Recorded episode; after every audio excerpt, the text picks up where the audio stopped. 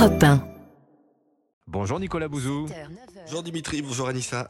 Bonjour Nicolas. Alors Nicolas, on va parler de l'entreprise française IA Mistral qui vient de lever 385 millions d'euros. Elle accède ainsi au statut assez rare en France de licorne, c'est-à-dire les jeunes sociétés valorisées plus d'un milliard d'euros.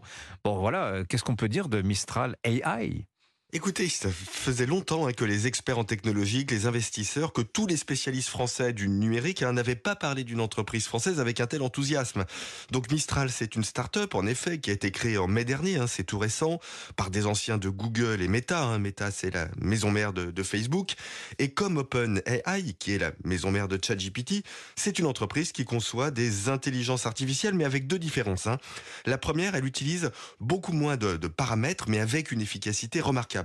La deuxième euh, différence, c'est avec le ChatGPT, c'est que ces modèles sont ouverts. Ça veut dire qu'ils sont accessibles aux codeurs qui peuvent les adapter à des domaines particuliers, la santé par exemple, ou les améliorer.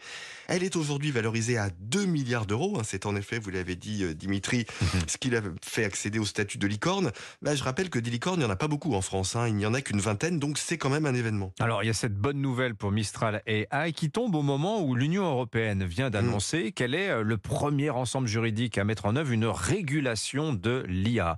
Est-ce qu'il n'y a pas une contradiction quand même là-dedans ah, Écoutez, moi je vais vous dire le fond de mon sentiment. Hein. J'ai ressenti un malaise hein, quand j'ai entendu ce week-end Thierry Breton présenter cette régulation européenne comme une immense victoire de notre continent. Alors évidemment, il faut réguler certains usages de l'intelligence artificielle pour des raisons de sécurité, pour des raisons de confidentialité. Bon, c'est ce que prévoit hein, ce projet européen de régulation, document extrêmement technique qui doit encore passer par le Parlement et par les 27 États membres. Mais bon, c'est bien d'être les champions de la réglementation, mais enfin je préférerais qu'on soit les champions de l'intelligence artificielle. C'est d'ailleurs la position hein, française officielle. Emmanuel Macron l'a rappelé hmm. hier. Bon, après, on peut pas laisser faire tout et n'importe quoi aux, aux, entreprises. Vous pensez que la régulation, en fait, euh, peut gêner le développement d'une entreprise comme Mistral?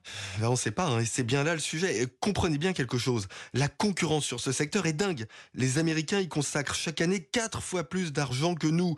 Tous les jours, de nouvelles formes d'intelligence artificielle émergent, de nouveaux algorithmes, de nouvelles applications. Donc réguler très fort et très tôt, c'est un vrai danger économique. Et on voit que réguler pour l'Union européenne, c'est un réflexe, hein, c'est une passion. Donc oui, évidemment, on est content que l'Union européenne se préoccupe de notre avenir, mais enfin notre puissance demain, elle sera pas façonnée par les fonctionnaires de la Commission euh, les plus passionnés de régulation, mais bien par des chercheurs comme ceux de Mistral qu'il faut encourager et laisser travailler. Merci beaucoup Nicolas Bouzou, signature Europe 1. Il est 7h22. C'était l'édito écho avec